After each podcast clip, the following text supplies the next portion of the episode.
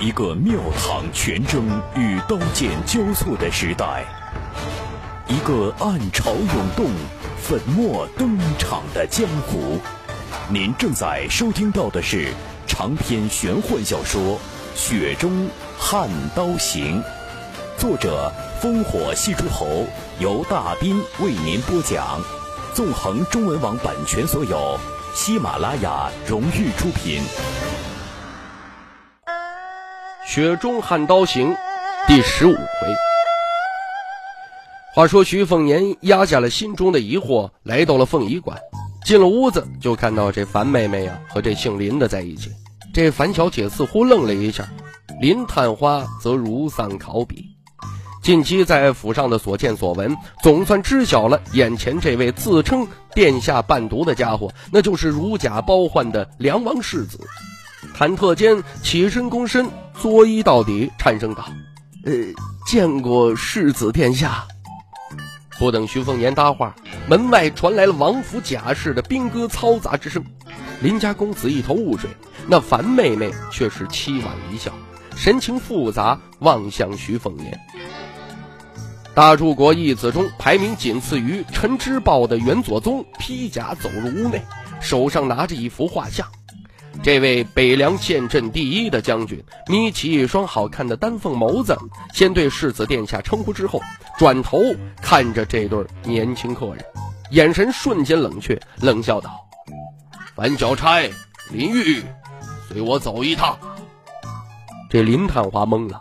不明就里的就遭了这无妄之灾，立刻是两腿发软，瘫坐在椅子上。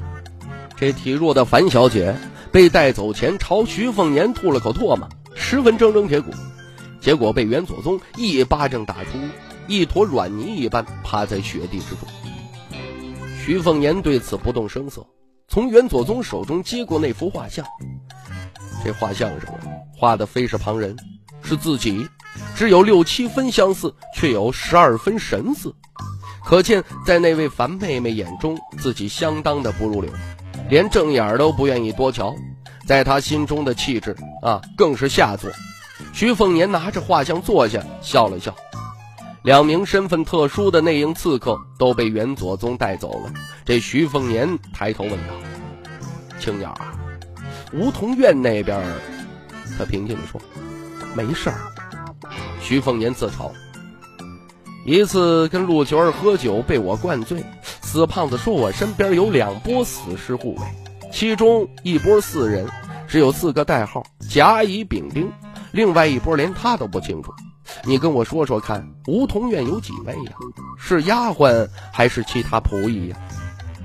青鸟闭嘴不言。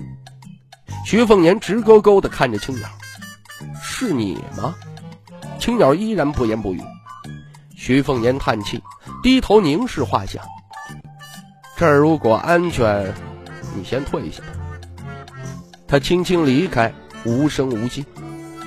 青鸟来到梧桐院，凝脂于态的大丫头红薯坐在回廊栏杆上，拿着一柄小铜镜，双手沾满了类似胭脂的鲜血，一点一点被涂抹在嘴唇上。青鸟满脸的厌恶。这名在王府上下公认羸弱软绵如一尾锦鲤，需要主子施舍喂食才能存活的大丫鬟，同样不看青鸟，只是歪了歪脑袋，对着镜子笑眯眯道：“美吗？”这青鸟微微嗤笑一声，万籁无声中异常的刺耳。这红薯抿了抿嘴唇。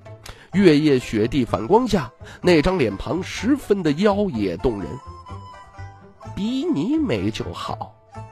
青鸟转身离开，留下淡淡一句话：“哼，你老得快。”红叔也不反驳，朦胧媚眼之中是自说自话：“活不到人老珠黄的那天，真好。”这到了第二天呢，所有的事情都水落石出了。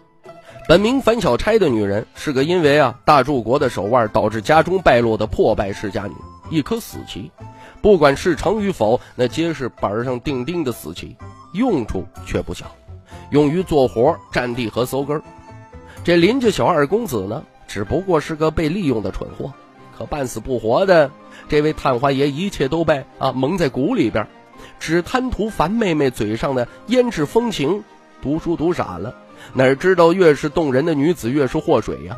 一场蹩脚的偶遇安排，就神魂颠倒、不知死活的带进了北凉王府。天晓得这河东的乔国林家知道这么场浩劫之后是如何的心如死灰呀！昨夜的刺杀并不精细，十分粗糙，透着股狗急跳墙的味道。由进府的樊小姐借观光机会描绘王府地图以及世子徐凤年的肖像，然后找机会行刺。只不过他们的人算远不如北凉王府方面的人算，全部遭了殃啊！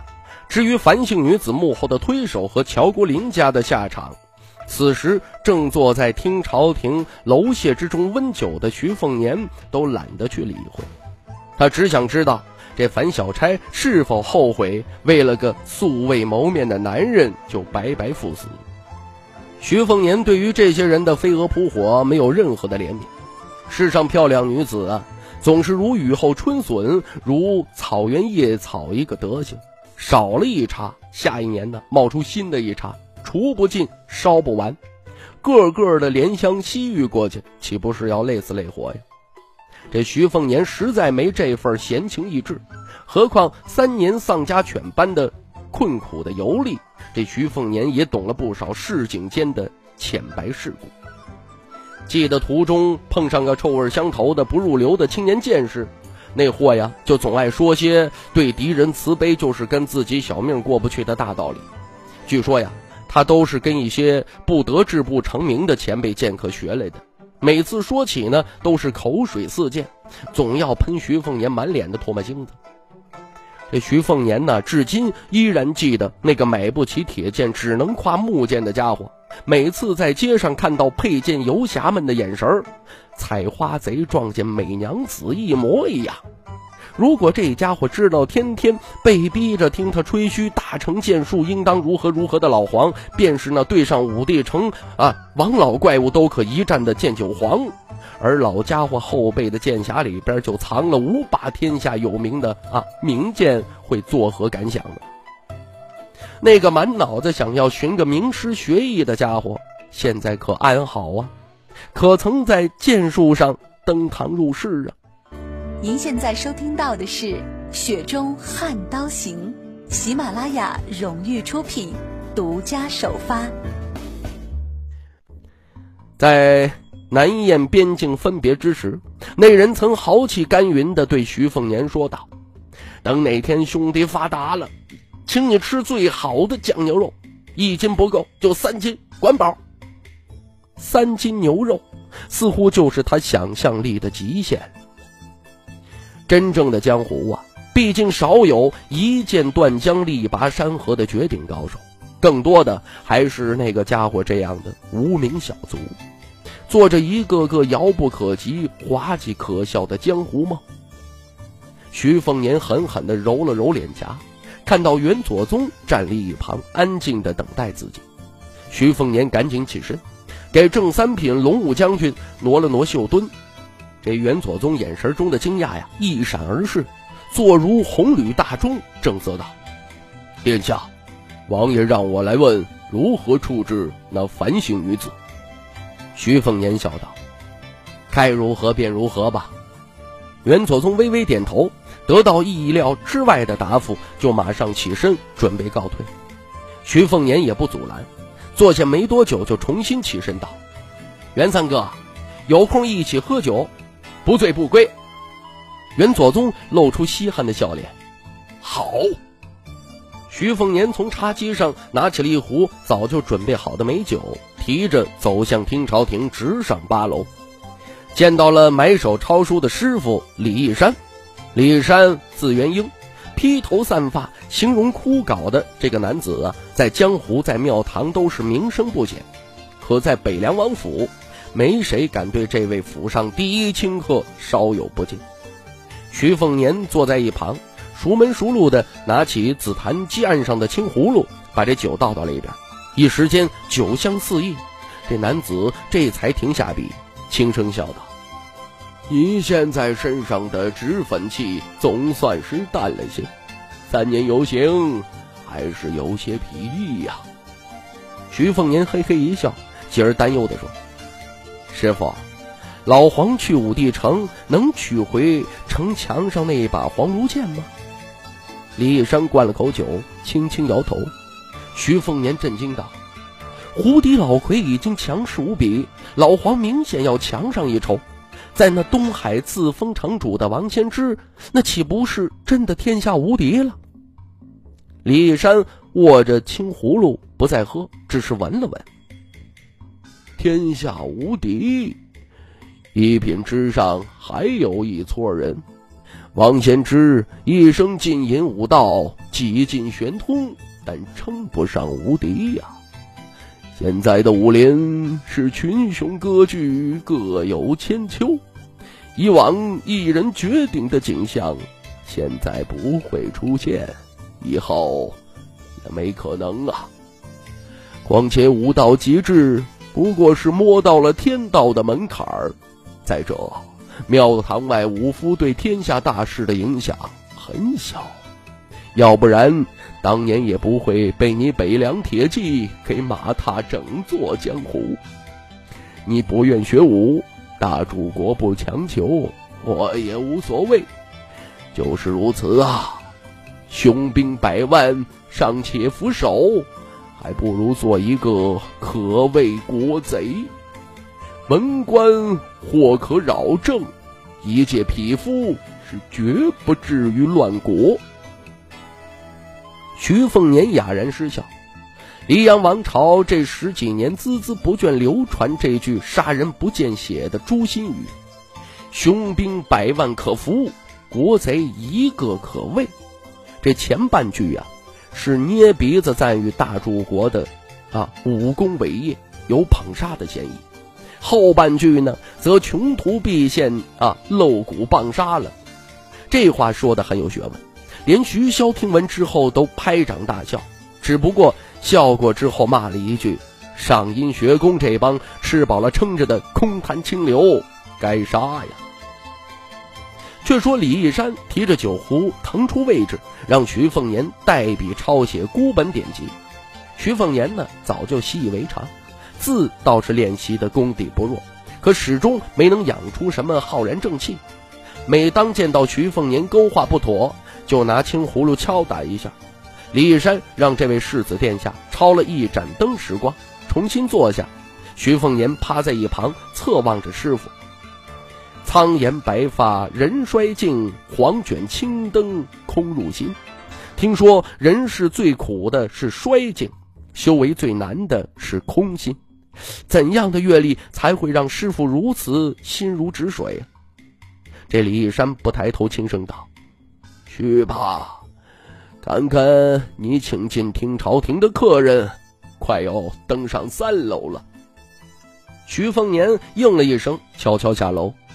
在二楼，徐凤年看到堆积如山、形成一整面书墙的古朴书架下，站着那位身份晦暗的白虎脸儿。左手握有一本泛黄的武学秘典，右手食指有规则的敲打着光洁的额头。那柄再翘的绣东刀被插在书架中，当做标记。白虎脸只是瞥了眼徐凤年，就再度低头。自讨没趣的徐凤年只好撤退。偌大的北凉王府，仿佛只有世子殿下这么一个游手好闲的散淡人，淡出个鸟的那种。在年中啊。大柱国择了个良辰吉日，在宗庙给儿子行吉冠礼。很不合常理的是，堂堂北凉王长子冠礼办的还不如一般富贵家族隆重。不仅邀请的宾客相当稀少，就连世子殿下的两个姐姐、一个弟弟都未到场。一身清爽的徐凤年被徐骁领进太庙后，祭罢天地先祖，加冠三次，分别是黑麻滋布冠。白鹿皮鞭和红黑素冠，徐凤年头顶的小小三冠牵扯了太多视野和关注。第一冠是黎阳王朝所有庙堂大员都在意的，因为这代表着世子殿下可以入朝当政。这第二冠寓意更为实际和流畅，因为北凉三十万铁骑都在拭目以待。至于第三冠，则只有一个象征意义，对比之下不为人重视。结发籍贯的世子殿下忙碌了一整天，脸庞绷得僵硬，跟这些来府上的北凉边陲大员们一一行礼后，终于啊松了口气，享受着梧桐院贴身丫鬟们的端茶送水和揉肩敲背揉腿。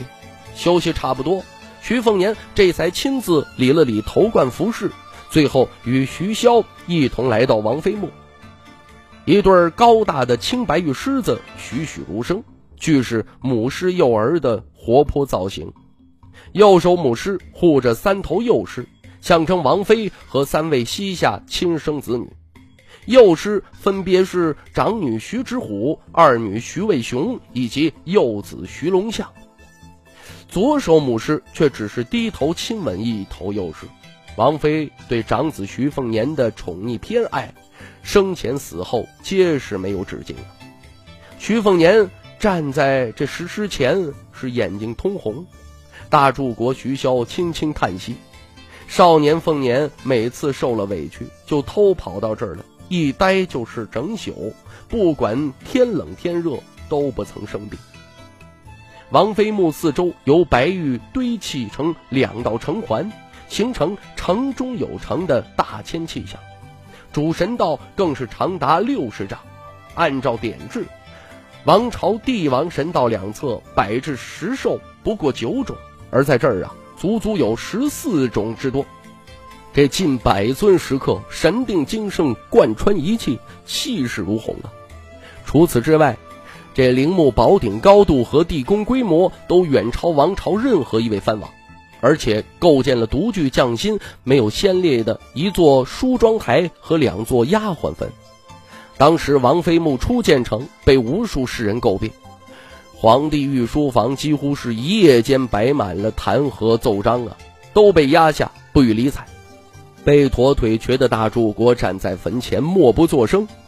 徐凤年祭奠完毕之后，蹲在坟头前轻声道：“爹，我再待一会儿。”大柱国柔声道：“别着凉，你娘会心疼啊。”徐凤年嗯了一声，人屠北凉王走在主神道上，心中默念：“刚好三百六十五步。”这位权倾朝野的唯一一位大柱国，清楚记得当年第一次入朝受封，从那扇红漆大门走到坤极殿殿门，第一次啊，年轻气盛，走了二百八十四步，后来年纪大了，加上腿瘸，就越走越多。越慢越长，但始终没有超过三百六十五步。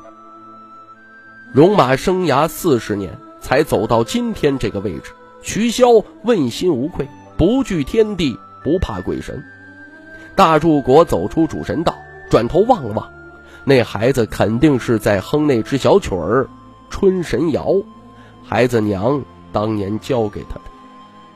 徐骁想到昨夜三更时分才紧急送到书桌上的一封密信，犹豫不决，这信交还是不交啊？凤年刚刚籍贯的大喜日子，这封信来得很不是时候啊！北凉王沿着小径走到清凉山山顶，看似单身，实则一路暗哨无数。不说军武中精心挑选出来的汉族。便离大师境界只差两线的从一品高手，就有贴身三位。徐骁自认项上人头，还直些黄金。年轻时候觉着战死沙场被敌人摘去了无妨，马革裹尸也是快事。爵位越高，就难免是越发珍惜。这并非是单纯怕死，只不过徐骁一直坚持今日荣华，那都是无数兄弟舍命拼出来的。太早下去阴间，对不住这些个草草葬身大江南北各地的英魂。尤其这些人大多数都有家世家族，总得有他照应着才放心。树大招风，树倒风更大。世家豪族与王朝无异，打和守都不易。徐骁见多了因殚精竭虑而英年早逝的家主。徐骁走进黄鹤楼。站在黄鹤楼空荡走廊的徐骁，一直待到东方泛起了鱼肚白，这才轻声道：“银，把信送给凤年，他终究已经行过管理。听众朋友，《雪中悍刀行》纵横中文网版权所有，喜马拉雅独家出品，作者烽火戏诸侯，由大兵为您播讲。更多内容请登录喜马拉雅电台或添加大兵小说微信公众平台 dbxd 九八一。雪中悍刀行今天为您播讲到这儿，感谢您的收听。